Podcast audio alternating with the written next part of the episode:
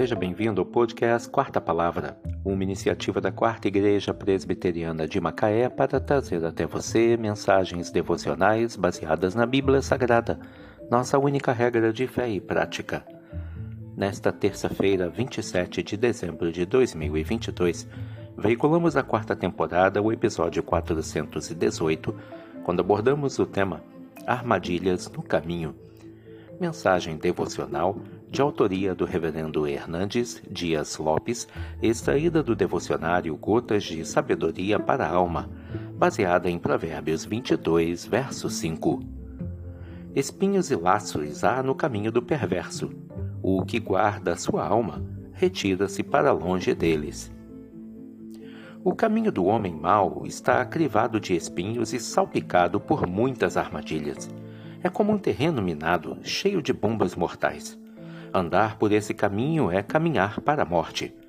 Um caminho cheio de espinhos é uma estrada de dor e desconforto. Espinhos ferem os pés e embaraçam os passos. Os espinhos nos impedem de caminhar vitoriosamente.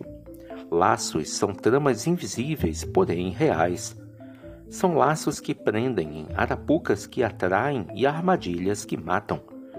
Os prazeres da vida, as aventuras sexuais e a tentação do lucro fácil são banquetes convidativos. As taças cheias de prazeres resplandecem diante dos olhos dos transeuntes que atravessam esse caminho. Essas taças, no entanto, contêm veneno e não o vinho da alegria.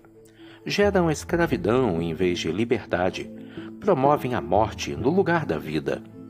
O pecado é um grande embuste usa uma máscara boni muito bonita e atraente, mas por baixo dessa aparência encantadora esconde uma carranca horrível, o espectro da própria morte. Quem guarda sua alma retira-se para longe do perverso.